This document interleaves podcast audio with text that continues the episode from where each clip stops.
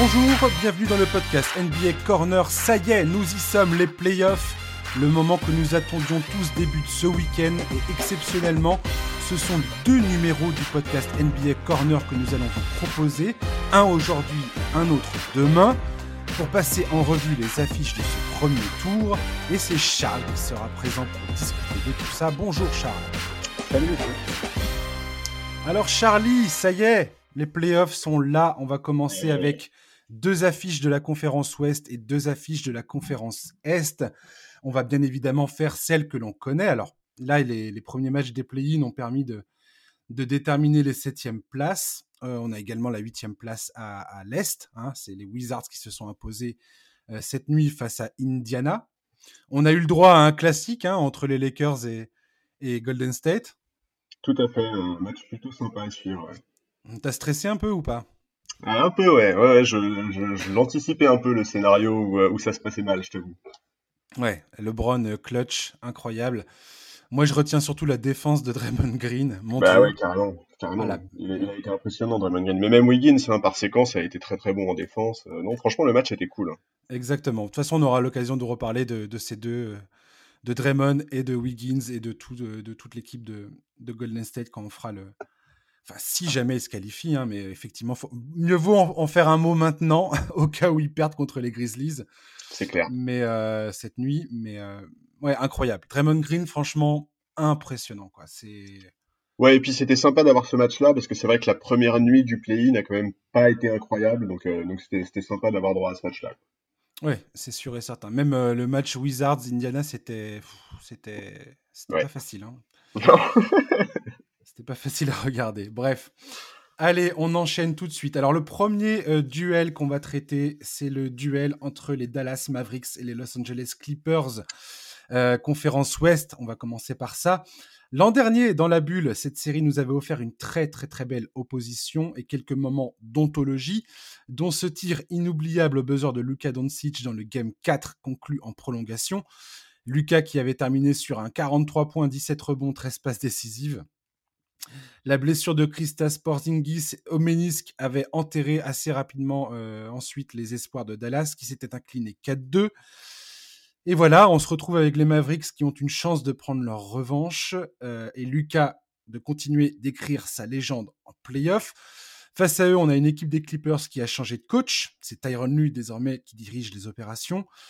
Euh, il peut compter dans ses rangs des nouvelles recrues, Sergi Baca notamment et enfin, cette équipe souhaite définitivement asseoir désormais son statut de sérieux prétendant au titre. Alors, les Clippers, ils attendaient ça un peu toute la saison. Hein. C'est là où on les attendait en playoff. Alors, sur le papier, bien évidemment, euh, aucun doute sur le fait que bah, c'est une équipe qui a les clés euh, potentielles d'aller au bout. Je crois que le site euh, de probabilité 538 les donne même favoris pour gagner le titre cette saison. Mais la désillusion de la saison passée reste dans toutes les mémoires. Kawhi, Leonard et Paul George ont beaucoup à prouver euh, dans ces playoffs. C'est clair. Euh, voilà. Tu veux commencer par qui? Les Clippers ou Dallas? Bah écoute, euh, on peut, on, peut, on, peut, parler un peu des Clippers. Effectivement, il, s'agit un peu de laver l'affront pour les Clippers parce que c'est vrai que leur campagne de playoffs de la saison dernière était assez décevante. Euh, c'est effectivement, tu l'as dit, il y a quand même, il y a quand même plus de, il y a plus d'atouts à mes yeux. Euh, tu as cité Ibaka, on peut aussi citer un mec comme Rajon Rondo qui va forcément être important en playoff. Bon, euh, voilà, on sait que la saison dernière, les principaux soucis des Clippers tenaient à, l'absence de leadership, à des vraies difficultés à créer une alchimie dans le vestiaire. On avait évoqué les faveurs trop importantes accordées aux patrons supposés du vestiaire, qui étaient Kawhi Leonard et Paul George. Cette saison, pour moi, c'est un peu différent. Je trouve que l'équipe a plus une tête d'équipe pour le coup. Euh, il, semble avoir réussi à créer un minimum d'alchimie, de collectif. Donc, euh, donc j'attends de voir, mais, mais je suis moins inquiet pour les Clippers qu'on l'était la saison dernière. Je sais pas si tu te rappelles, la saison dernière, avant les playoffs, on disait déjà attention les Clippers, euh, il suffit pas d'empiler les stars, de mettre Kawhi et Paul George côte à côte pour aller en finale NBA, ça ne suffit pas. C'est pas comme ça que ça fonctionne. Là, je trouve qu'ils ont quand même plus de plus d'outils à commencer par Rajon Rondo qui a un vrai leadership en playoff, qui est vraiment un joueur qui se métamorphose à l'approche de la post-season. Donc, donc j'attends, j'attends un peu de voir comment ils vont se comporter et j'espère vraiment, vraiment qu'ils vont montrer, euh, qu'ils sont, vont montrer un autre visage que celui qu'on a vu la saison dernière. Oui, complètement. Au final, Paul George et, Kawhi Leonard l'an dernier sont arrivés dans une équipe qui avait déjà un, passif. Euh, Mais c'est clair. Euh, tous les Montrezarel, Lou Williams, Pat Beverley, tout ça. Plusieurs joueurs avaient déjà, avaient déjà goûté, enfin, avaient déjà joué ensemble avec, avec coach de Doug Rivers. Ils avaient fait une série pas dégueu contre les Golden State Warriors en 2019. Donc effectivement, il pouvait y avoir ce, un peu ce ressentiment par rapport au, traitement de faveur, comme tu l'as très bien souligné, concernant Paul George et Kawhi Leonard. Là, cette année, c'est moins le cas. Ces deux mecs-là sont définitivement en haut de la hiérarchie. Tout le monde le sait, tout le monde le, le respecte. Et je pense que c'est plus trop une donnée à prendre en compte. Tout à fait. maintenant, voilà, c'est est-ce que Paul George, quel Paul George on va voir dans ces playoffs? Est-ce que c'est Pandemic P ou Playoff P bah, en, tout cas, euh, en, tout cas, ce qu'on peut dire sur Paul George, c'est qu'il a quand même l'air plus apaisé.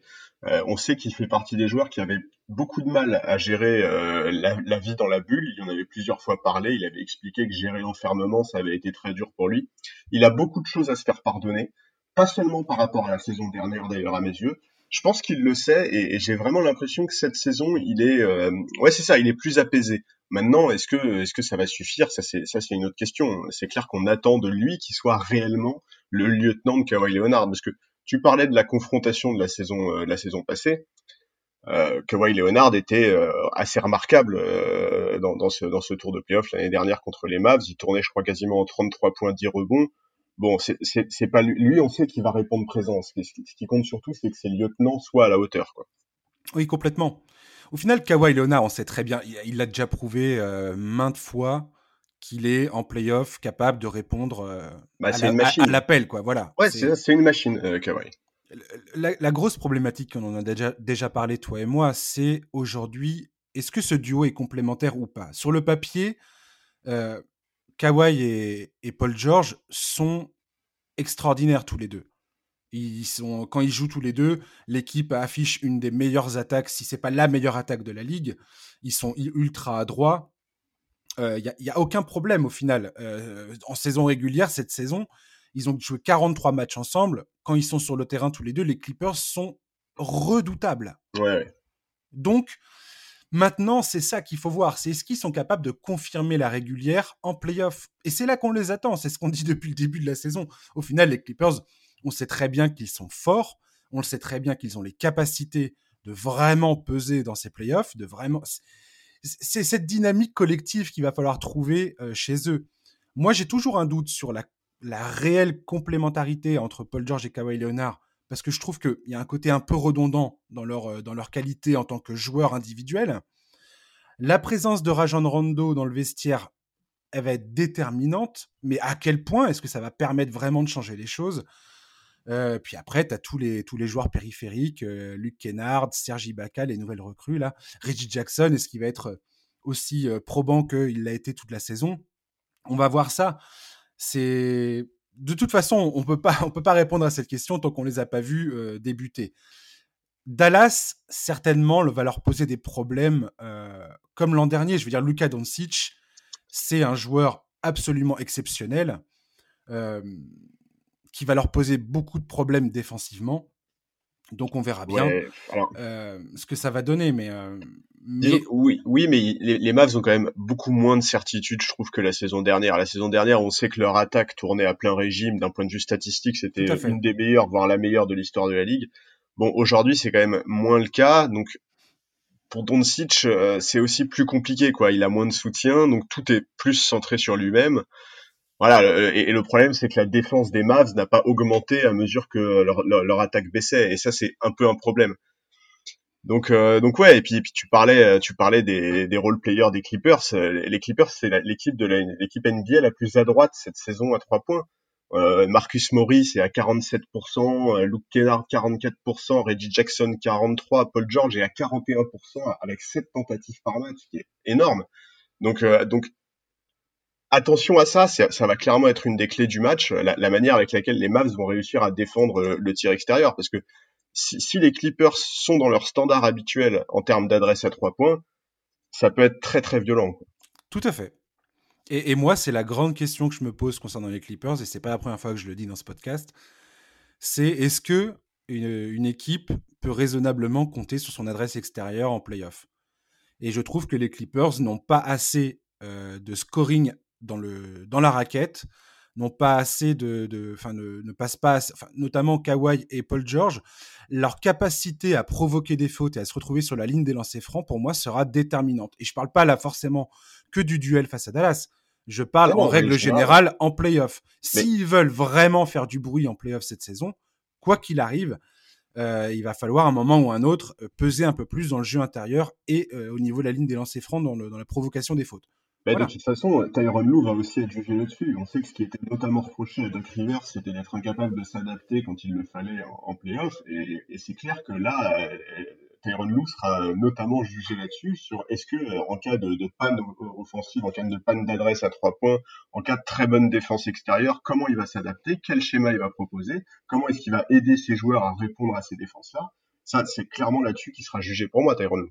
Bien sûr. Bien sûr. De toute façon, cette équipe, c'est ce qui leur manquait l'an dernier, c'est une cohésion, une cohésion. Bien sûr. La cohésion sur le terrain et la cohésion dans le vestiaire. Et, euh, voilà. Et là, c'est le grand test. Ça, commence, ça commence pour eux et face à Dallas, euh, une équipe qui leur a posé quand même plus de problèmes qu'elle n'aurait dû peut-être l'an dernier. Euh, on verra bien ce que ça va donner, mais, voilà. c'est ça, en fait, ce qu'on attend de voir, c'est comment les Clippers vont, vont, vont, pouvoir gérer euh, des, domaines où ils pêchent parfois, par exemple, le pick and roll. On sait que les Clippers sont vraiment pas les plus à l'aise pour défendre sur les pick and roll. Bon, en face de toi, tu as Doncic. Attention, tu as intérêt à, pas non plus te planter. J'attends par exemple beaucoup de savoir comment Zubac va se comporter. On sait que sur les, phases de pick and roll, il reste très souvent dans la raquette plutôt que d'accompagner le poseur d'écran adverse, mmh sans avoir la mobilité pour derrière euh, aller aider. Ça, ça va être, ça va clairement être un des trucs que je vais surveiller de près en attendant de voir comment Ibaka va être utilisé dans ces phases-là. Bien sûr. Et après Dallas, bah écoute, Dallas, effectivement, comme tu l'as dit, euh, l'an dernier, c'était une, ils affichaient des, statistiques offensives historiques. Ah, euh, cette saison, c'est un peu moins vrai. Je trouve euh, côté Dallas que bah, le mec dont on est sûr à peu près du, de, de l'apport, c'est Luka Doncic. Luka Doncic, c'est une, c'est une pépite. C'est une pépite, il n'y a pas de problème. Christophe Porzingis, il a fait des très très bons playoffs quand il jouait l'an dernier. Dans quel, euh, dans quel état d'esprit il va attaquer ses playoffs? J'ai hâte de voir ça. C'est très difficile de répondre à cette question aujourd'hui parce qu'il a quand même perdu beaucoup en mobilité. Euh, Christophe Porzingis dans, les, dans la défense du pick and roll, c'est, ça peut vite devenir un problème. Ouais, et puis il est revenu qu'il y a trois matchs, hein, Christophe. Voilà. C'est-à-dire que là, il, va probablement commencer la série en étant un tout petit peu à court de rythme. Exactement. Donc Rick Carlisle va devoir mettre en place une défense collective avec des rotations défensives extrêmement exigeantes et j'ai hâte de voir ce que ça va donner. Euh, George Richardson, qui devait changer un peu la donne défensivement, bah, il a fait quand même une saison euh, largement en demi-teinte, hein, un peu comme c'est la Philadelphie euh, la saison passée. Donc euh, voilà, moi je trouve qu'il y a beaucoup, beaucoup de poids qui repose sur les épaules des Tim Hardaway Jr., Jalen Brunson, Dorian Finney-Smith et Trey Burke. Ah bah Trey Burke avait été exceptionnel l'an dernier. Est-ce que tu peux raisonnablement attendre une même performance cette saison? Euh, Ça reste à voir et c'est quand même très ambitieux d'attendre ça. Voilà, Tim Hardaway Jr., Dorian Finney-Smith, ils ont fini la saison en trombe en termes d'adresse, en termes d'apport. Euh, mais c'est des mecs qui sont quand même euh, un peu en dents de scie, tu vois. C'est des, des streaky shooters. Ils peuvent tout à fait passer euh, à côté d'un match. et l'apport de, ouais et puis le, danger que représentait Cesc l'an dernier pour Dallas n'est plus là et Cesc je suis désolé c'était quand même un sacré mec à avoir à trois points pour, pour, forcer les défenses à bah, à défendre sur lui quoi tu pouvais pas te, te, te, passer de, de, de, défendre sur ce gars-là. Donc, euh, alors qu'avec Dorian Finney-Smith et Tim Hardaway Jr., tu peux un peu plus euh, te dire bon, lui, on peut euh, éventuellement tenter de lui laisser un écart, quoi. Donc je sais pas, ça va être, ça va être passionnant à suivre ce duel. Je pense que les Clippers restent en restent favoris de ce duel. On est d'accord? Bah, si tu veux, oui. Pour moi, vraiment par rapport à la saison dernière, les, Clippers sont plus d'atouts et sont plus en confiance. les Mavs, pour le coup, sont eux moins euh, déroulent moins leur jeu, en tout cas en attaque. Donc c'est vrai que moi j'ai un peu de mal à, croire en un scénario qui verrait euh, les Mavericks sortir les Clippers cette saison. Donc bon, à voir. De toute façon, Kristaps sera le baromètre. Si, les Mavs veulent espérer quelque chose, ils auront besoin que Kristaps Porzingis soit non seulement en forme, mais en plus performant. Voilà, l'année dernière, il a vécu une série frustrante, tu l'as dit cette saison, il faut qu'il prouve qu'il peut être un vrai lieutenant pour Doncic quand il est en bonne santé. Et quand je, dis lieutenant, je ne peux pas parler de la saison régulière, c'est en playoff. Luka Doncic, il est clairement là pour briller en playoff. Quoi. La saison régulière, il va très très vite en avoir plus cassé, à mon avis. Quoi. Ouais, complètement. Ton, ton, ton pronostic pour cette série, vite fait? Si tu devais donner un eh ben, gagnant, ce serait quoi? Ce serait Clippers 4-2 à condition que Kristaps ne se blesse pas, sinon je dirais 4 Ah ouais, d'accord. Moi, je, moi, je mets les Clippers en 7. D'accord. Ouais, ouais. Euh, juste, juste pour Doncic, je suis désolé, mais je, je ne m'en pas de, de, la. Je peux pas, je peux pas parier euh, contre Lucas après les, les playoffs qu'il nous a fait l'an dernier. Je peux pas. C'est très dur pour moi de me dire que que, que ce gars-là va pas va pas arracher au moins deux victoires si c'est si c'est pas plus quoi. Écoute, moi j'attends de voir. Je, j'adore Doncic. Hein. Je, je, pense que c'est probablement, euh, c'est, clairement un des mecs les plus doués et les plus forts. Mais on va voir, on va voir comment il va réagir. On sait qu'en playoff, les contacts sont plus durs, que ça siffle moins. C'est déjà un truc qui l'emmerde un peu en saison régulière et qui a tendance parfois à le faire sortir un peu de ses gonds. Voilà, on va voir. On va voir comment est-ce qu'il va aussi gérer cet aspect-là. Euh, moi, j'avoue que je serais surpris que ça aille en cette match. Mais moi aussi, hein. Tu, me dis les Clippers en 5, euh, je te crois. Si les Clippers, euh, pour terminer sur cette série, si les Clippers montrent immédiatement euh, leur meilleur visage, si on, arrive à voir des, Clippers qui sont en phase et qui jouent le jeu qu'on attend tous de voir depuis, depuis tout ce temps. Oui, oui. pour moi, il y a. Oui, il n'y a, pas, a pas de problème mais ça fait. C'est l'an dernier, c'était vraiment hallucinant de, de, les voir perdre pied à ce point-là. Et Oui, mais en fait, tu vois, malgré cette sensation, je suis d'accord avec toi. On a, eu tous cette sensation de, de, des Clippers qui perdent pied. N'empêche que malgré cette sensation qu'on a eue et malgré le fait que l'équipe des Clippers était très décevante, avait plein de problèmes, etc., etc., bah, ils ont quand même remporté cette série sans trop trop de difficultés non plus. Tu vois, le, le, le, match le match 4 que Dallas remporte, il le remporte au prix d'un espèce de de truc homérique euh, de, de, de Luka Doncic qui, qui en, je crois, 45 points, 13 euh, passes, 18 rebonds. Enfin, c'est délirant, tu vois. Et, et c'est pas c'est pas banal, quoi. C'est pas un truc dont on peut s'attendre qu'ils reproduisent euh, tous les deux jours, en fait, quoi. Non, mais moi, je veux te dire, les Clippers m'ont tellement déçu la saison passée que je reste complètement sur mes gardes les concernant. J'attends de voir ce que ça donne en playoff. Cette équipe, je, ne la jugerai que sur sa performance en playoff. Et, euh, et l'autre, l'autre chose, c'est ce dont je parlais tout à l'heure, c'est une équipe qui repose à ce point, qui repose à ce point sur son adresse extérieure. Pour moi, en attaque, ouais. En attaque, pour moi, c'est un danger. Voilà.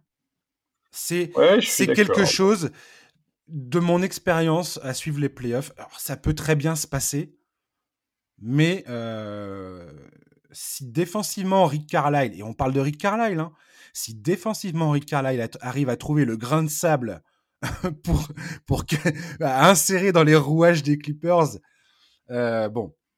Oui, mais tu vois, après, les Clippers sont aussi beaucoup d'armes. Enfin, tu vois, par exemple, la, présence d'Ibaka dans l'effectif, elle donne par exemple à Tyrone la possibilité d'aligner par séquence un 5 genre Beverley, Kawhi, Paul George, Batum et Ibaka. C'est un 5 qui peut avoir une réelle importance sur ses playoffs. Défensivement, c'est hyper pénible à jouer. Bon, tu vois, y a, je trouve vraiment que les Clippers ont beaucoup, beaucoup plus d'atouts quand même que la saison dernière. Complètement d'accord mais tant que je ne le verrai pas se concrétiser. Je comprends. C'est ça, c'est à cause de l'impression qu'ils nous ont fait la saison dernière, je comprends tout à fait. et, et, Don't, et je suis désolé, ça, ça, reste pour moi cette, euh, un, un, joueur, un, joueur, euh, un joueur qui va être all-time, c'est sûr. Donc, euh, c'est sûr et certain. Mais est-ce qu'il va être all-time aussi vite, tu vois, enfin, est-ce qu'il va être capable aussi vite de, répondre à ça? Je sais pas. Ah, mais moi, j'ai fini, moi, j'ai fini de douter en Lucas Doncic. C'est, simple, c'est simple. stop. Je, moi, j'ai arrêté ce truc-là. Je, suis euh, n'importe quoi. 21 ans, 22 ans, je sais plus quel âge il a. J'en ai, j'en ai rien à péter. Je, ce mec est un bijou du basket. Point. C'est, clair. Mais là, c'est, tu vois, genre, moi non plus, je, je ne. Et j'ai vu, et j'ai vu Paul George et Kawhi Leonard danser en défense pour essayer de l'arrêter et ne jamais parvenir à faire quoi que ce soit contre ce gars-là. bah, sur, zut, quoi. sur la série de l'année dernière, Luka Doncic, c'est 31 points, 10 rebonds, 9 passes. Oui. Ça va. Et je veux dire, t'as Paul George et Kawhi en face, quoi. Donc, euh, oui, oui, oui. Euh, je sais pas, je non, voilà, non, non, je suis désolé, non, non, je et je suis sûr que cette série va être passionnante. Ou peut se terminer en 5 matchs, comme tu l'as dit? Voilà. Bah, je te dis, je pense que voilà, en fait, je pense que ça, là, ça pour le coup, ça ne dépend pas de Doncic, quoi. Ça va dépendre du supporting cast des, des Mavs principalement. Bien sûr, bien sûr, complètement. Et on verra ça. Et l'an dernier, je veux dire, Trey Burke qui sort du bois là. Euh, mais j'aurais pas parié un centime sur ce truc-là, mais euh, pas du tout même. On verra bien. Allez, Denver Nuggets, Portland Trail Blazers, euh, deux équipes qui ont déjà joué, enfin c'est les deux dernières équipes finalistes en de la conférence Ouest ces deux dernières saisons. Portland en 2009, en 2019, pardon. Denver en 2020. 2019, justement, il nous avait offert un duel à couper le souffle, terminé en 7 matchs, dont un ah, Game 3 avec 4 prolongations. Jokic. Euh, ouais, c'était la folie, ouais. Ça, me faisait toujours marrer parce qu'on on, disait déjà à l'époque, ouais, euh, Jokic, il est hors de forme. Euh, le gars, il joue 4 prolongations, il te sort un match c'était absolument ahurissant le truc. Et voilà, donc les, j'ai jamais compris le, les gars qui insistaient sur le fait que ce gars-là était pas en condition physique. Si t'es pas en condition physique, tu meurs à la fin d'un match pareil. tu meurs, tu es décédé. ah ouais, non, mais je tu repars dans un sac en plastique. Euh, il tournait à 27 points, quasiment 14 rebonds, 7,7 passes dans cette série. Euh, et c'était, euh, c'était, c'était sa deuxième, c'était sa deuxième participation en playoff. Euh, enfin sa deuxième série en, de, en, carrière, je crois. Donc voilà, là cette saison, il est favori pour le titre de MVP. Voilà, moi j'attends énormément de cette série. Je suis très content de ce duel parce qu'effectivement, ça, j'ai des très bons souvenirs de cette, de, ce, de, de, cette, de cette série en 7 matchs en 2019. Ah ouais, pareil. Euh, comment, tu, comment tu la sens, toi? Écoute, euh, en fait, déjà, je croise un peu les doigts pour que euh, tout se passe bien d'un point de vue physique pour Denver. Mm-hmm. Parce que déjà, aborder les playoffs sans Jamal Murray, c'est pénible. Là, on sait qu'en plus, il y a des doutes sur Will Barton, PJ Dozier, Monte Morris notamment. Ah ouais, c'est euh, une hécatombe euh, côté. Bah ouais, ouais, ouais. Alors, a priori, Will Barton devrait revenir assez rapidement dans la série. Ça va faire du bien, vraiment. Mais, euh, mais ouais, non, moi j'ai beaucoup d'attentes. Euh, tout comme toi, j'ai de très très très bons souvenirs de cette série de, de, de 2019. Euh, on se rappelle que d'ailleurs juste après, c'était les Blazers qui étaient passés, et juste après, les pauvres s'étaient fait sweeper sèchement par les Warriors. Mm-hmm. Donc, euh, donc ouais, j'attends. En fait, j'attends beaucoup de, de, Michael Porter. Évidemment, il va devoir confirmer sa très très bonne saison régulière. Avec la blessure de Jamal Murray, c'est logiquement devenu le principal lieutenant de son franchise player et possible futur MVP Nikola Jokic c'est vraiment devenu une arme létale, notamment à trois points. Il est à 44%, je crois qu'il est à 46% même en catch and shoot. Mm-hmm. euh, il devrait pas être trop gêné par la défense des Blazers. On sait qu'elle est assez peu performante. Quoi. Je, crois que c'est l'avant-dernier defensive ah. rating de la ligne. Ouais, ils, ont mieux terminé la saison une fois qu'ils ont eu McCollum et Nurkic surtout euh, de retour dans l'effectif. Dans le ventre. Euh, ils étaient, voilà, et euh, sur les, ils ont, ils ont 10 victoires sur leurs 12 derniers matchs en saison régulière. Tout à fait. Et ils affichaient un bilan défensif qui était tout à fait encourageant sur, les, sur, cette, sur cette période. Donc. Ouais, ouais, sur le dernier mois, je suis d'accord. Il, va, il va absolument falloir maintenir ce niveau-là. Très dur de juger Portland parce que ils ont eu tellement de problèmes de blessures que euh, si tu prends le bilan euh, sur la saison entière, effectivement, c'est pas c'est pas Jojo en termes de ah, défensivement. Il y a que les Kings qui font pire, je crois. Voilà, mais c'est dur de voir de voir le la réalité maintenant que tout le monde est là, quoi. Ouais, ouais, ouais. Mais donc voilà, j'attends de voir bah, notamment comment ils vont défendre sur lui. Je pense que Norman Powell et Covington notamment vont être euh, utilisés par séquence sur lui. Donc, euh, donc voilà, ouais, moi je, moi je suis pareil, j'ai beaucoup d'attentes sur cette, euh, sur cette série. J'espère qu'elle va être accrochée. J'espère qu'on va voir euh, des, des, matchs sympas. Je pense que ça va être assez ouvert. On peut, à mon avis, s'attendre à quelques cartons offensifs parce qu'on a quand même deux des très bonnes attaques de la ligue et des défenses qui sont quand même assez moyennes en règle générale. Donc, donc ouais, j'ai hâte de voir ça. Je, je, je, je, suis, je suis curieux et et je pense, ouais, je pense que les, Blazers ont, une carte à jouer, notamment grâce à la blessure de Jamal Murray. Complètement.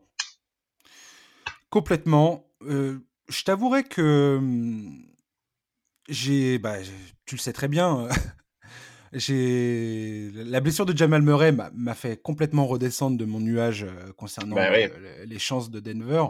S'il avait été là, effectivement, je j'aurais pas eu trop de doutes sur ce sur ce duel. Là, aujourd'hui, je ne sais pas trop quoi te dire. Euh, je sais que Jokic, de toute façon, il y a une interview de Damien Lillard dans The Athletic qui, est fascinante parce qu'il il dit que selon lui, bah, Jokic est le MVP de la saison. Parce que bah, c'est un mec absolument incroyable. Euh, je suis retombé là sur ses stats au poste euh, cette saison. Enfin, c'est juste, juste magique la saison qu'il a, qu'il a, qu'il a réalisée c'est quelqu'un d'inarrêtable au poste, que ce soit s'il décide de scorer ou qu'il décide de faire une passe. Si tu fais des prises à deux, il va te, il va, il va t'assassiner de la même façon. C'est même pire. Donc, euh, donc je sais pas trop. Ouais. Michael Porter Jr., comme tu l'as dit, va être déterminant. Est-ce qu'on va voir un coming out de superstar dans ces playoffs de Michael Porter Jr qui a dit d'ailleurs que il sait très bien, il sait pertinemment que c'est dès le départ qu'il va falloir euh, frapper un grand coup du côté de Denver pour, euh, bah, pour prendre le, l'avantage immédiatement sur Portland, leur faire comprendre bah, qu'ils sont là. La présence d'Aaron Gordon défensivement leur donne une, une, arme supplémentaire. Euh, il y a quand même de l'expérience. Hein. Paul Millsap, Montemoris, il joue. Jam Michael Green. Euh, Campazzo, c'est une star internationale qui, a, l'habitude des grands rendez-vous. Donc, euh, c'est pas un rookie euh, classique. J'ai hâte de voir ça. Et puis, bah, côté Portland, voilà, ça fait peur. Hein. Enfin, je veux dire, ça fait peur si tu es supporter de Denver. Voilà, tu as Damian Lillard, CJ McCollum. L'effectif est à peu près au complet. Alors, il y, a un banc qui est un peu, qui est un peu faiblard, malgré tout. Je pense que c'est le banc de, de Portland peut faire la différence euh, s'ils sont au rendez-vous. Mais défensivement, ça va être, comme tu l'as dit, euh, c'est la grosse, le gros point d'interrogation les concernant. Quoi. Ouais, c'est clair, c'est clair. Et, effectivement, tu as, mentionné Aaron Gordon, je pense effectivement qu'il va avoir une, vraie importance déjà parce que la gestion du rebond va être un élément qui est très important. Denver est la meilleure ou une des meilleures équipes de la ligue au rebond offensif, surtout depuis l'arrivée de Gordon. Portland a également quelques armes à faire valoir en la matière, notamment autour de Nurkic et Kanter. Et l'autre chose en fait que permet Aaron Gordon, c'est une meilleure défense euh, extérieure. Parce que et, et, c'est un truc qui est hyper important pour sur le pick and roll notamment. bah ouais, exactement. et c'est très très important parce que bah déjà euh, Portland c'est la deuxième je crois franchise qui tente le tir de plus qui tente le plus de tirs à trois points de la ligue avec une adresse qui est plutôt très bonne. Donc la, la mobilité d'Aaron Gordon et sa polyvalence en défense va être forcément un atout.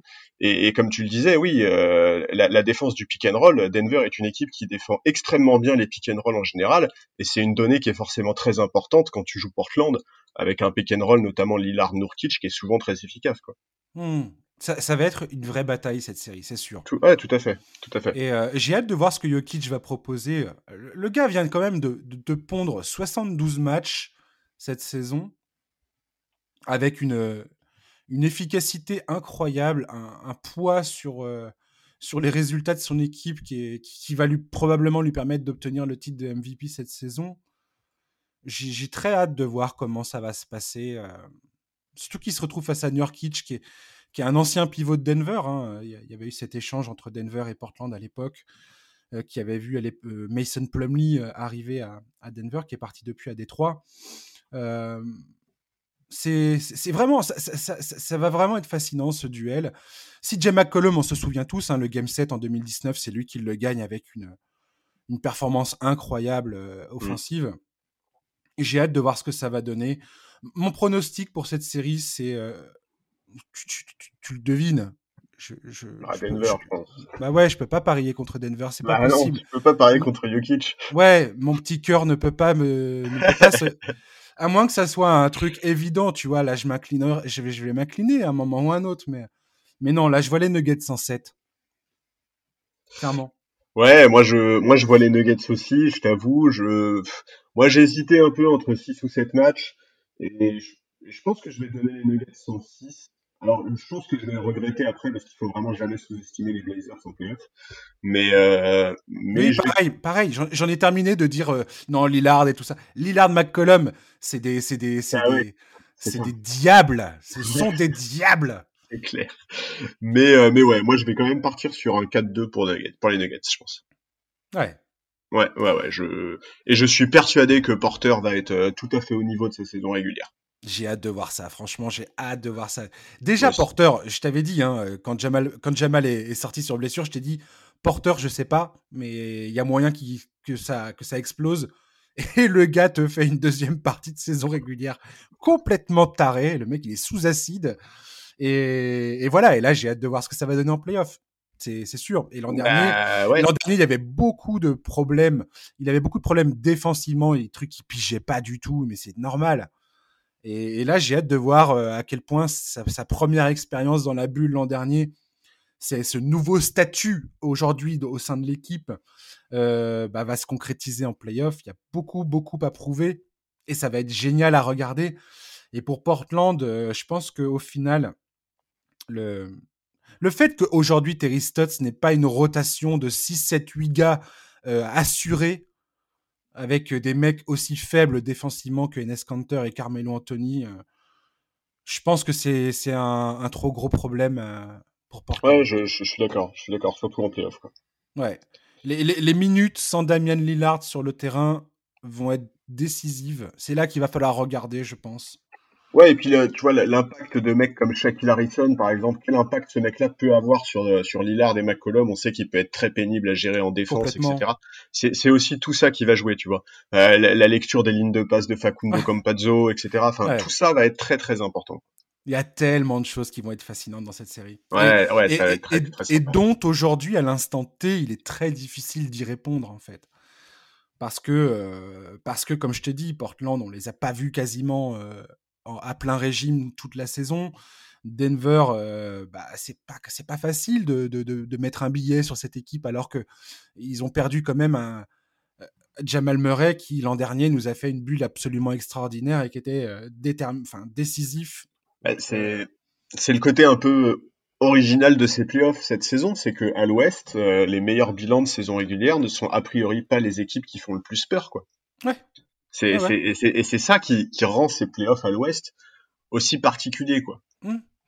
Parce que Denver, ils ont quand même perdu leur arme ultime qui était ce fameux pick and roll Jamal Murray Jokic. Bien sûr. Euh, qui, euh, en playoff l'an dernier, leur a permis de remonter deux fois 3-1 quand même. Et de faire transpirer un petit peu les Lakers. Bon. Euh, donc voilà, c'est pas facile pour moi de, de, de dire Nuggets 107, mais parce que Portland sont donnés, euh, j'ai l'impression, quand même un peu favoris dans cette série. oui, oui. Euh, disons que, euh, disons que moi, c'est partagé. Ouais, c'est ça. J'ai lu de tout, mais en tout cas, c'est vrai que dans l'ensemble, en tout cas, enfin, tout le monde s'attend à quelque chose d'assez serré qui se jouera en 7 matchs ou aussi sous 7 matchs. Hmm. On verra ça. Allez, on passe à la conférence Est. On commence tout de suite dans le vif du sujet la série, je pense, oui. Euh, me tenir en haleine beaucoup, beaucoup. je ne vais pas rater un match. Tour, Milwaukee Bucks versus Miami Heat. Ouais, la revanche de la demi-finale de la saison dernière. Ah bordel, le Heat idéalement bâti pour poser des problèmes à une équipe comme les Bucks. Le recrutement de Drew Holiday à l'intersaison et la volonté de Mac Budenholzer de donner plus de flexibilité à son équipe en attaque comme en défense découle presque directement de cette élimination face à Miami au second tour l'an dernier. Et là, c'est l'heure de vérité pour les Bucks et Budenholzer qui jouent quasiment sa place dans cette série. Enfin, mais encore heureux qu'il joue sa place, franchement. Le mec joue sa. Je suis désolé, mais encore heureux. Ah, ça, ferait beaucoup quand même. S'ils étaient sortis au premier tour, là, ça ferait beaucoup. Euh, faut rappeler quand même que la demi-finale de conférence de la saison dernière, ça a été assez sec. Hein. Ça s'est fini sur un 4-1. Euh, bon, il y avait, y ah, avait pas vraiment débat, quoi. Ah ouais, ah, ouais. Ultra violent. Avec un petit Giannis qui avait manqué le dernier match de la série alors que son équipe était menée 3-1. Euh, Miami qui avait bâti sa victoire comme d'habitude sur un collectif très performant. Sur, la série, l'ensemble de la série contre les Bucks, il me semble qu'ils étaient à 5 ou 6 joueurs à 10 points ou plus.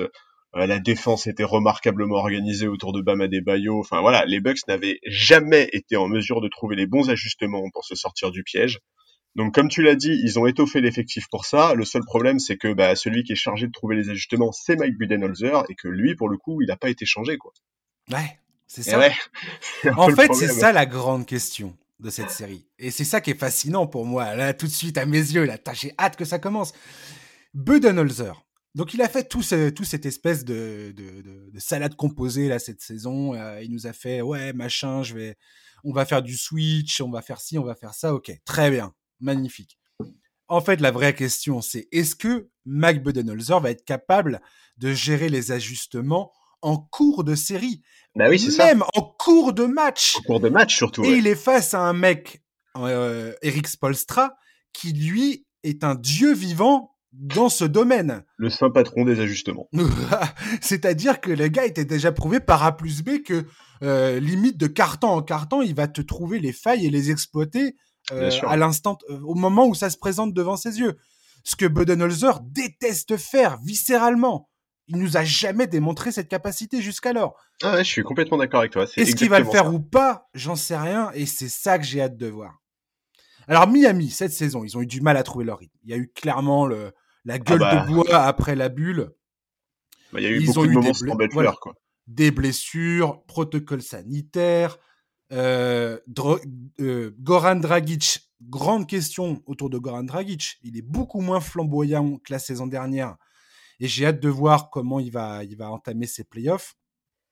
Tyler Hero, c'est pareil. Il a retrouvé des couleurs en fin de saison, mais il va devoir sérieusement confirmer. Oui, mais tu sens qu'il a senti l'odeur des playoffs. Quoi. Ah oui, ah oui, oui, oui. Ah oui. En, avril et mai, alors qu'il était à 32% à 3 points euh, à la fin du mois de mars, avril-mai, il, il, est à peu près à 45%. Ouais, non, mais ce mec a vraiment le profil du pyromane qui devient complètement fou quand il sent l'odeur des playoffs. Quoi. Alors voilà, après Miami, il y a des changements quand même. C'est Trevor Ariza qui remplace Jake Roder. Euh, il n'y a plus Kelly Olynyk, et Kelly Olynyk, c'était quand même un, bon gars à avoir sur le terrain. Euh, Kendrick Nunn, on va voir ce que ça donne. Après, il y a toujours Duncan Robinson, Tyler Hero, machin, tout ça. Et puis il y a Jimmy Butler qui nous fait. Est-ce que eh Jimmy Butler, il nous a pas fait une saison de, de dingue et qui est pratiquement passé sous le radar, quoi? Ah bien sûr, si si si si, je, bien sûr que complètement sous le radar, mais de toute façon Jimmy Butler sa saison elle est folle. Mais Jimmy Butler en règle générale passe sous les radars. Hein. C'est quand même un mec qui est rarement cité euh, parmi les cadors de la ligue, alors que bon, on peut discuter de son statut, mais euh, d'un point de vue d'un point de vue purement basket, ce qu'il fait depuis qu'il est arrivé, notamment à Miami, c'est absolument incroyable, quoi. Hmm. C'est incroyable. Là on, a, vu les photos, là, on a, on a vu les photos de stéroïdes euh, Jimmy, là. Oui, non, mais alors ça, bon, euh, Photoshop Jimmy, quoi. c'est sûr. Mais bon, alors, ouais, pour moi, c'est la meilleure, C'est peut-être sa meilleure saison en carrière, là. Ouais, ouais, mais en fait, outre les chiffres et le, le, le, purement basket, ce mec-là, c'est la clé. Il, en fait, il a, c'est l'âme de cette équipe, tu vois. D'un point de vue basket, peut-être à la limite que le rôle dans cette série de Bam Adebayo pourrait être plus important parce que notamment en défense. Mais, mais Jimmy, c'est vraiment l'âme de l'équipe et en fait, on l'a vu pendant la saison régulière, en, son absence, il manque quelque chose. Il est celui qui permet aux autres de se transcender par son comportement, son abnégation, son leadership. Il est vraiment la clé de voûte de la mentalité collective de cette franchise. Et, c'est ça en fait qui leur permet de se transcender le hit. C'est leur mentalité, leur sens du collectif, leur cohérence, la cohérence dans leur jeu qui leur a permis l'année dernière d'attendre la, finale.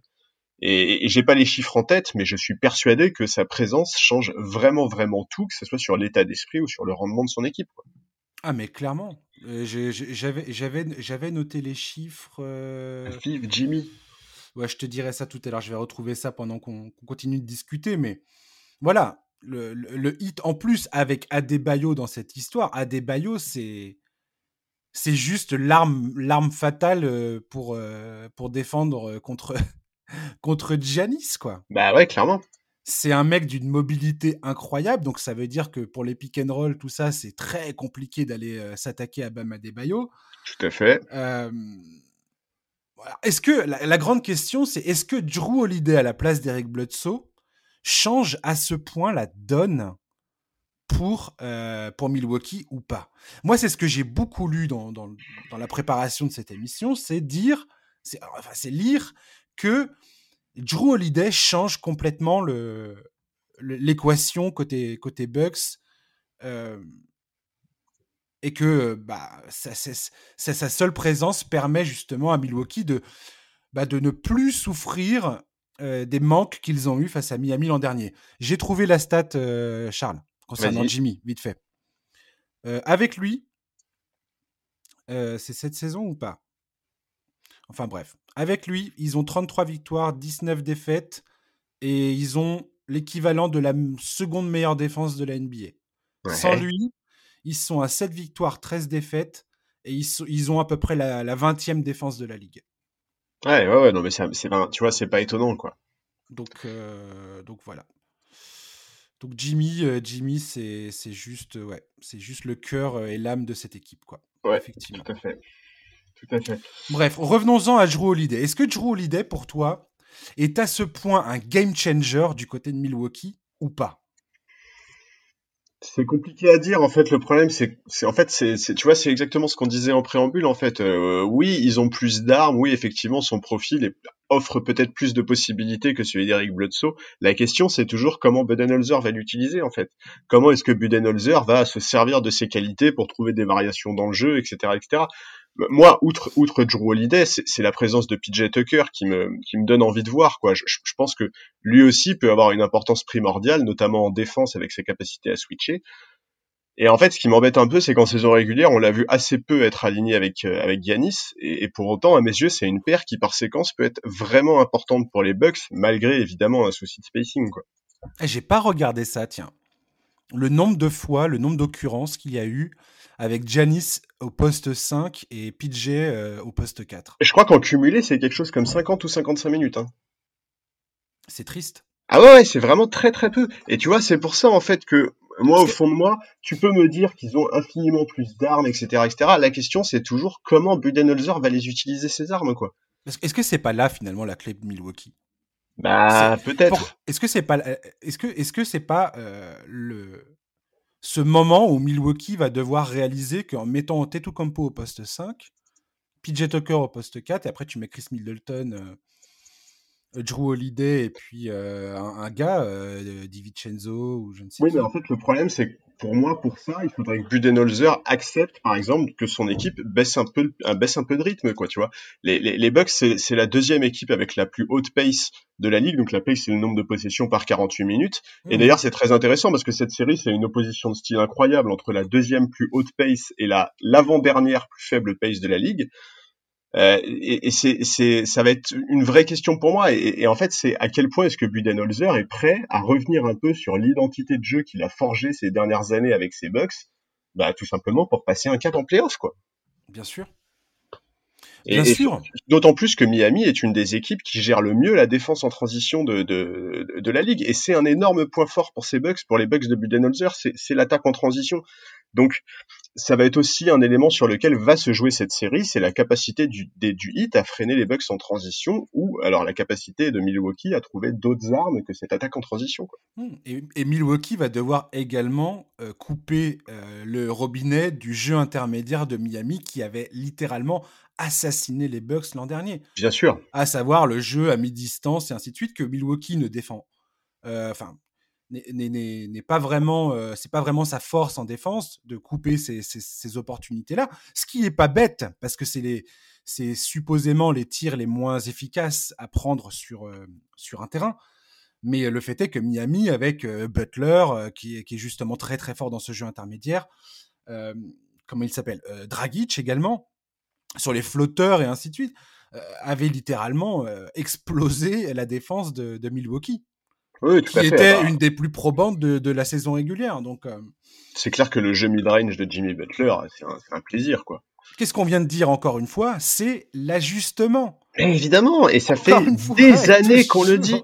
Et moi, c'est pour ça que je te dis, mais encore heureux que Budenholzer joue sa place sur cette campagne de playoff, parce que en fait, le problème, c'est que le problème, c'est que c'est toujours les mêmes, c'est toujours le même constat en fait, quoi. À mmh. chaque fois que les Bucks sont éliminés, c'est toujours le même constat. Ouais. Ouais, puis alors euh, voilà, les Bucks, va falloir que les Bryn Forbes, les Bobby Portis, euh, même Di Vincenzo, hein, Di Vincenzo, il est plutôt adroit à trois points, mais je crois que euh, en finition au cercle cette saison, le gars est à 44%. Donc c'est quand même très compliqué. Alors c'est, je me dis, c'est pas son jeu à Di Vincenzo, c'est pas ce qu'on lui demande de faire, mais mais il y a, ce que je veux dire par là, c'est qu'il y a quand même des sacrées zones à exploiter pour Miami. Et tu peux être sûr que Spolstra, il est déjà en train de se frotter les mains en disant on va appuyer là, là et là. Et ah, Brook Lopez, c'est la même. Brook Lopez, avec le drop coverage, là où on lui demande de, de, protéger le cercle plutôt que de sortir sur justement le jeu intermédiaire. Donc quasiment euh, donner les shoots à mi-distance ou les flotteurs aux, aux, joueurs euh, après les pick and roll est-ce qu'il va changer Est-ce qu'il va changer ça ou pas? J'ai hâte de voir ça. Ça serait terrible, ça serait terrible de voir Milwaukee se faire assassiner de la même façon. Ouais, mais tu vois, mais le pire, c'est qu'en plus, je suis persuadé que le hit est ravi de ce premier tour de playoff, quoi. Je suis persuadé que Jimmy Butler, avec sa mentalité de compétiteur complètement taré, il est ravi de se retrouver euh, face au double, double MVP en titre, face à l'équipe qui a eu le meilleur bilan ces dernières années, celle qu'on annonçait comme étant l'équipe de la conférence Est de, tu vois, de, de, de, cette époque, quoi. Ouais. Et ouais, voilà, moi je, ouais, je, franchement, je, je vais être très franc avec toi, moi je suis très tenté de mettre le hit qui passe en 6 quoi. Oh la vache Ah ouais, non mais ouais, moi j'ai mais ouais, j'ai un vrai faible pour cette équipe, tu vois, genre Je sais ça. Donc euh, bon c'est aussi, aussi le cœur qui parle, c'est clair, hein, parce que j'aime vraiment beaucoup la, manière avec laquelle Miami a construit son équipe, et ça me ferait tellement plaisir qu'ils prouvent que leur finale de l'année dernière n'était pas juste due aux conséquences très particulières de ces playoffs dans la bulle, que, que ouais, et, et vraiment, tu vois, quand on fait, de toute façon, quand on fait les previews des playoffs, l'opposition des bancs est tellement importante pour moi et, et je suis désolé, mais en playoff, entre Eric Spolstra et, et, et mais les yeux fermés, je vais vers Alex Spolstra, quoi. Certainement, ouais. Mais alors, tu vas rire, parce que moi, mon, mon, mon pronostic, c'est pas ça. Ah oui, je, je sais que, à mon avis, il y a peu de gens, à mon avis, qui mettraient le même prono que moi. Mais... Alors, je me suis probablement laissé influencer par toutes ces, par toutes ces infos sur Joe Holiday qui va peser, machin, tout ça. Et puis Joe Holiday, j'ai un énorme respect pour lui. Et, je pense effectivement que ça, ça, va changer des choses. Oui, oui. Budenholzer, il a essayé de, de, de, produire euh, son effort cette saison, de, de se donner plus de flexibilité, justement. Donc, euh, s'il arrive à s'en sortir et à utiliser tout ça à bon escient, je pense que Milwaukee peut vraiment, vraiment faire mal à. Enfin, retrouver. Enfin, trouver un peu plus de solutions qu'ils n'en ont eu l'an dernier, où effectivement c'était plié de façon. Enfin, moi j'étais sur le cul, quoi. Clairement. Moi j'ai mis les Bucks en 7. Parce, parce, que, euh, parce que Dragic l'an dernier était quand même absolument incroyable et que bah, sa blessure au, pied a, quand même sacrément. Ça lui a fait perdre un, peu de, un peu trop, je trouve, de son impact.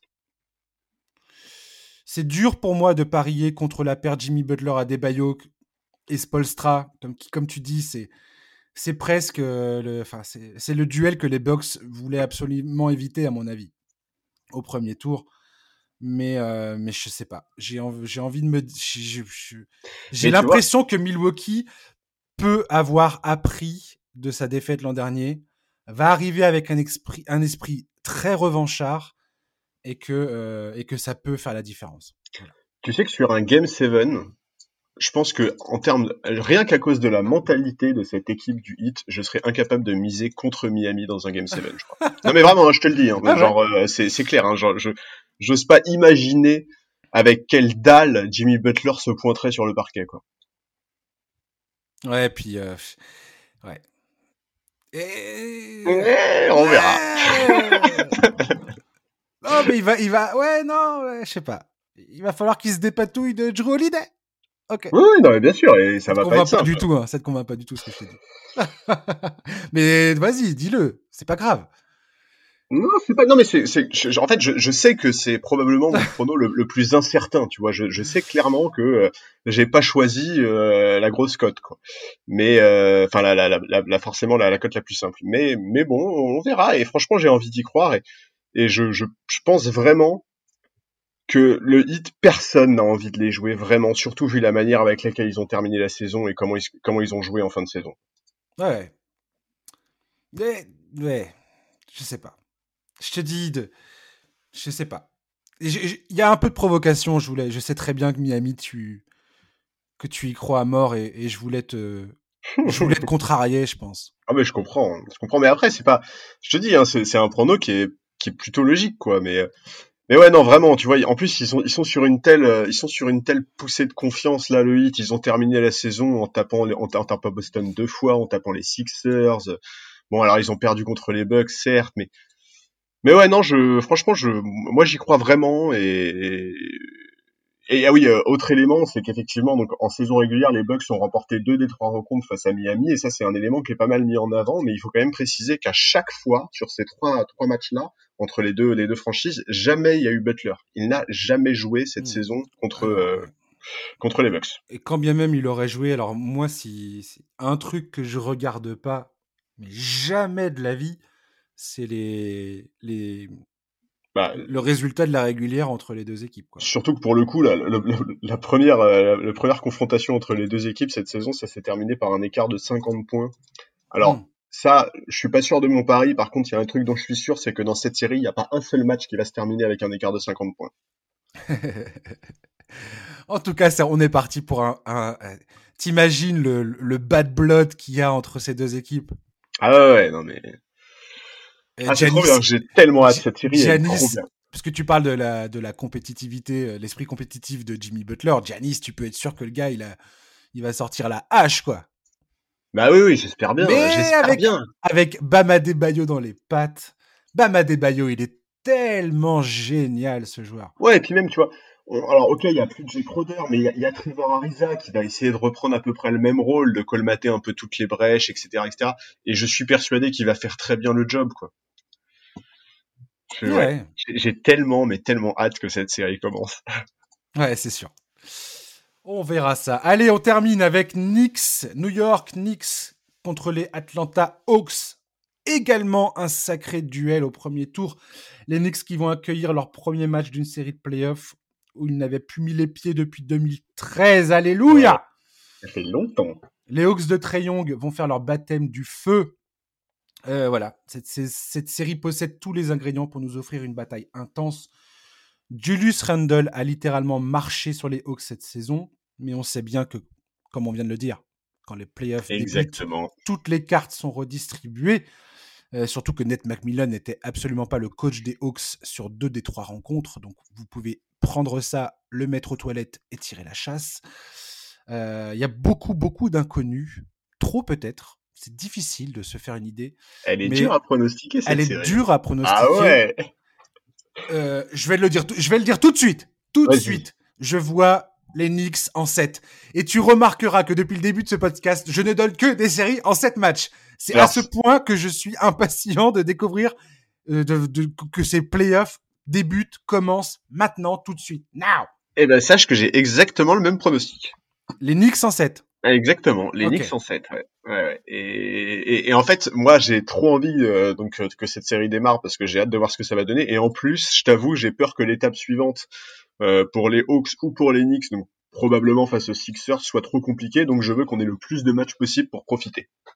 Ah ouais, non mais ça va être très bien parce que pour ces deux équipes, c'est parfait en fait ce duel. Bah ouais. Il y a, y a la même inexpérience. Euh... Ouais, c'est la découverte du nouveau monde. Et, et ah on en a parlé il y a quelques jours, quoi.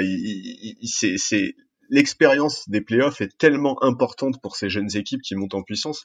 Et, et c'est trop bien. Ouais. Je, je, suis, je, suis vraiment content. Hein. Puis, tu disais les Knicks, on les a pas vus en playoff depuis 2013. Les Hawks, je crois que c'est 2016, 2017. il me semble, 2017. Ouais. Et, et, ouais, c'est une franchise dont on attendait la montée en puissance depuis quelques saisons parce que l'effectif est forcément intrigant, notamment autour de Trae Young. Et, et ouais, non, c'est trop bien. Vraiment, ça fait ça fait plaisir aussi. Cette, cette série-là, j'ai hâte aussi. Ouais, parce qu'il y a des qualités. Elles ont toutes. Ces deux équipes ont des qualités et des défauts. Et j'ai hâte de. Enfin, comme, comme n'importe quelle équipe, qu'on soit bien d'accord.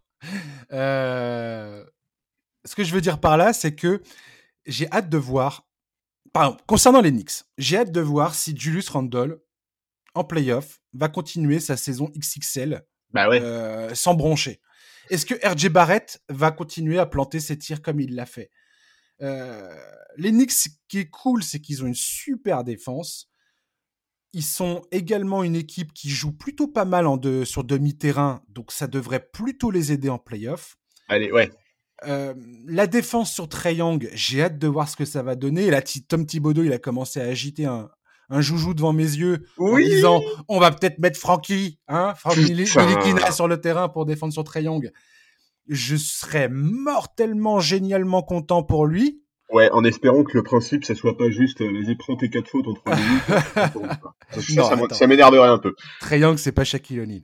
Euh... Non, mais il est quand même très bon pour provoquer des fautes, euh, quoi. Ah oui, oui, oui. Ah oui, oui, oui. Ah oui, oui, bien sûr. Bien sûr. Après, c'est à Frankie de, de, faire gaffe, quoi. Ouais, ouais, non, mais c'est ça. C'est que Frankie va devoir faire très, très attention. Parce mm. que ça va être, euh, effectivement, donc cette interview de Thibodeau, il évoque, il évoque les qualités défensives et il sous-entend qu'il pourrait avoir une vraie importance dans cet affrontement. Et c'est trop bien. Et effectivement, dans le backcourt d'Enix, Franck est surtout, certainement un de ceux qui a le plus d'armes pour gêner, gêner Young. Et puis de toute façon, Payton est à la cave en ce moment. il est toujours titulaire, mais il joue de moins en moins. Oui, il fait bien parce que dès qu'il ah est sur le terrain, les, les Knicks galèrent quand même. C'est ça. Tous après, les, tous les chiffres le montrent. Hein. Ouais. Après, le, problème d'avoir Franck euh, Nilikina trop longtemps, c'est que bah, offensivement, c'est quand même euh, pas, c'est quand même pas la panacée, quoi. Ouais, non, c'est pas du tout ça, ouais. Et c'est un peu problématique parce qu'on sait très bien que Trey Young va être ciblé. Euh, il faut, les attaquants de, des Knicks vont devoir cibler Trey Young parce que c'est quand même le, joueur des Hawks sur lequel c'est le plus facile de marquer, quoi. Donc euh, ouais, on, va voir, mais, mais effectivement, la possibilité de voir Nilikina briller un peu dans cette frange, dans cette série, euh, trop bien, hmm. trop trop bien. Pour moi, il y a deux choses qui vont, qui vont être déterminantes dans cette série. Première chose, le banc les bancs de chaque équipe va être absolument euh, la capacité du banc à, à, rentrer sur le terrain et à apporter quelque chose va vraiment beaucoup peser dans la balance. Et quand tu sais qu'à New York, sur le banc, tu as quand même Derrick Rose, qui, euh, qui n'est pas né de la dernière pluie, qui a déjà énormément d'expérience, euh, plus des gars voilà comme Quickly, qui peuvent, et, comment il s'appelle, Taj Gibson, ou des, enfin voilà, des, t'as des, as des bons gars sur le banc de New York. Bah, oui, Nilikina qui sortira probablement du banc aussi. Enfin bref, il y, a du, y a du matos, quoi. Et, Atlanta, ben, l'autre truc, c'est Atlanta, pour moi, pour eux, l'important, ça va être de dominer les rebonds. Dominer les rebonds, notamment les rebonds offensifs grâce à Clint Capella. Parce que les Knicks n'étaient pas forcément hyper, hyper, hyper, euh, hyper bons dans ce, dans ce domaine-là. Donc, euh, donc voilà. Ouais, ouais, non, euh, je, je suis d'accord. C'est, ça va être vraiment, ça va être sympa. Les, les, les deux équipes ont, ont, ont, une pace assez faible. Euh, je crois que les Knicks sont la, la, plus, la plus faible de toute la ligue. Euh, mais par contre, voilà, la franchise new-yorkaise est quand même beaucoup plus efficace, a été beaucoup plus efficace en défense tout au long de la saison. Voilà, pour moi, ils sont mieux armés pour faire face au jeu tel qu'il est pratiqué en playoff. Donc le jeu de playoff, il est plus lent, il est plus dur, il y a quand même beaucoup moins d'espace, de coups de sifflet, etc. Et, quelque part, il y a un autre élément qui est assez important à mes yeux, c'est que je pense que Thibodeau saura préparer ses troupes à l'intensité qui doit être de mise en playoff. Et c'est quelque chose qui est parfois un peu déroutant pour les joueurs qui n'ont pas cette habitude. Ben, on l'a vu par exemple au play-in, là, tu vois, avec les Hornets, qui ont été complètement dépassés par l'intensité mise par les Pacers. Et, de ce point de vue-là, les, les Knicks me semblent avoir un coaching staff plus expérimenté et plus à même de gérer ces paramètres, quoi. Euh, je pense que Thibodeau saura vraiment préparer ses troupes à ça. Bon, le voilà, de son côté, Nate McMillan, il va, pas avoir l'occasion de montrer que son éviction d'Indiana était pas forcément méritée. Mais, euh, mais, mais ouais, je vais, je vais être assez curieux de voir, euh, je te dis, quelle intensité les deux équipes vont mettre, notamment au tout début de la série, parce que, comme on le disait, c'est vraiment un nouveau monde pour ces deux franchises, quoi. Ouais, et puis tu peux être sûr que les Knicks vont arriver euh, et vont jouer physique dès le départ. Bah, bien de toute façon, les mecs comme Trey Young, Kevin Hurter ou Bogdanovic, va falloir leur rentrer dans l'art immédiatement. Exactement, tu dois absolument leur rentrer dedans. Et, voilà, et, ça va être un truc qui est très important. Ça, et évidemment, l'état physique des joueurs. Euh, on, en parle à chaque fois. Thibodeau est le coach NBA qui donne le plus de minutes à ses joueurs clés. Il y a forcément un moment où ils vont le payer. Euh, est-ce qu'ils vont le payer dès ce premier tour? Est-ce que les Randall, Barrett, etc. ont la caisse pour tenir? Euh, Sachant que là, en playoff, on ne devrait pas assister à une diminution de leurs minutes, bien au contraire. Mmh. C'est aussi un truc que j'ai noté dans mes notes, tiens. C'est deux équipes qui défendent, enfin, cette saison, hein, sachant qu'il y a toute une part qui est, euh, bah, qui est due au, hasard, enfin, c'est ce, que, ce que prouvent les statistiques, mais c'est deux équipes qui défendent très très bien le, tir à trois points. Ouais. Je crois que les, les Hawks, donc selon le site Cleaning the Glass, les Hawks possèdent la troisième meilleure défense. Euh, enfin, les, les, équipes ont euh, ont un pourcentage. Comment présenter cette stat merde C'est la troisième meilleure défense euh, dans le pourcentage à 3 points de la NBA et les Knicks sont premiers.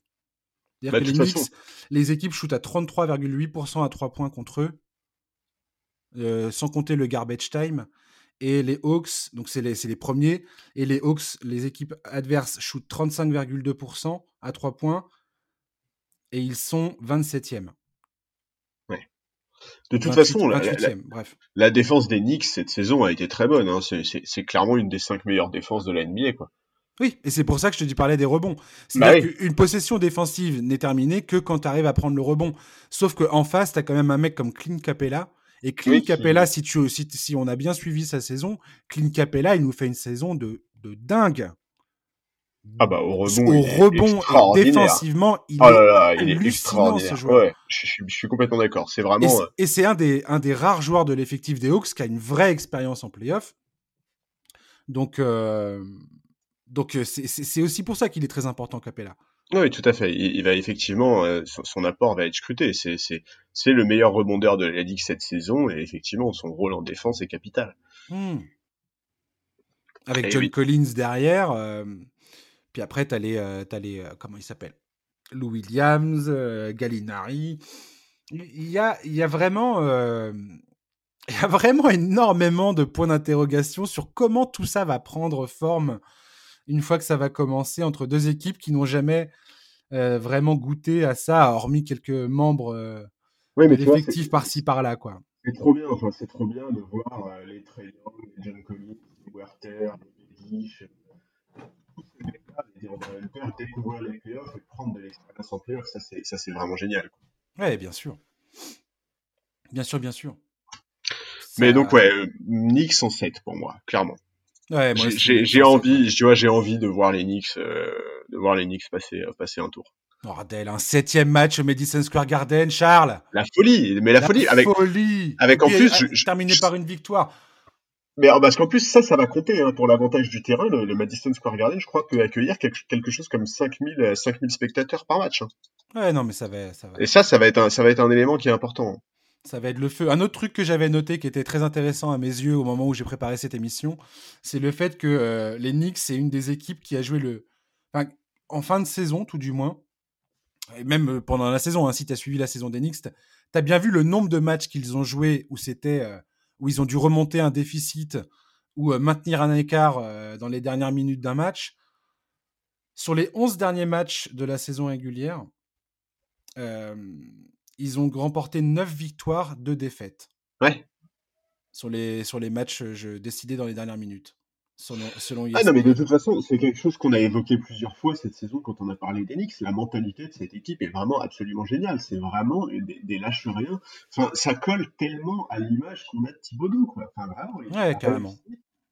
il a réussi vraiment à, donner son identité à, ce groupe de joueurs et, c'est super, quoi. C'est trop bien de voir ça. Et concrétiser en playoff, ça va être le, bah, c'est l'objectif. Le, plus dur, le plus dur pour tous ces jeunes joueurs et en même temps, s'ils y parviennent, ben. Oui, mais ils ont l'avantage. Tu vois, ils ont l'avantage, grâce à leur très très bonne saison régulière, de pas se retrouver avec un premier tour face à des équipes beaucoup plus expérimentées comme comme les Sixers, les Nets ou, hmm. les Bucks. Quoi. Oui, puis comme tu l'as dit, enfin, s'il y a un mec qui est, qui est sur qui tu peux compter pour préparer mentalement son groupe, c'est Tom Thibodeau. je pense que le gars, il est sur leur, euh, sur leur dos depuis le début de la saison. Et, et c'est aussi pour ça que ça fonctionne, les Knicks. Tout à fait. Parce que le gars leur, impose une intensité qui doit leur permettre justement de se préparer à cet instant qu'ils vont vivre. Donc voilà. Ouais, ouais, non, je suis, je suis d'accord. Et puis c'est vraiment, de toute façon, c'est trop cool de retrouver les Knicks en playoff. Quoi. Tu vois, je, je, je, parlais des Hawks tout à l'heure en disant c'est assez chouette parce qu'on attendait la montée en régime de ce groupe-là. Euh, les Knicks, pour le coup, on peut pas dire qu'en début de saison, on attendait la montée en régime de ce groupe-là et qu'on s'attendait à les retrouver au premier tour des playoffs, qui plus est avec l'avantage du terrain. Bon, bah voilà, aujourd'hui, euh, ils ont volé leur place à personne, ils ont mérité leur place et c'est trop, trop bien. Quoi. Yes. Oh, ça va être tellement, ça va être tellement de la bombe tout ça. Ouais, enfin, trop bien les playoffs. Écoute, merci beaucoup Charles pour cette partie, cette première partie. Eh ben merci à toi. Notre, notre analyse des, des, des, des playoffs NBA. Euh, voilà, on, on, fera un deuxième numéro euh, incessamment sous peu. Chers auditeurs, merci de nous avoir écoutés. Voilà, donc on est, on est vendredi. Euh, les playoffs commencent demain samedi. Demain samedi, un deuxième numéro avec les quatre autres séries, euh, deux dans la conférence Ouest, deux dans la conférence Est à, analyser. Voilà, donc euh, n'oubliez pas, il y a ce deuxième numéro à écouter également disponible dès samedi. Ça vous permettra de patienter gentiment avant de, commencer à regarder euh, les playoffs qui débutent. ça commence à quelle heure? 21h30, un truc comme ça? Samedi, non, ça commence à 20h, je crois. 20h, magnifique, trop bien, génial. Merci les Et en plus, ça commence par un petit bug Et bam Et ouais une bonne, bonne mise en appétit, tu vois. Bang Comme dirait Mike Breen. Euh, voilà, voilà. Donc euh, bonne fin de journée. Euh, on se retrouve pour la partie 2. Merci beaucoup. À très bientôt. Bye bye.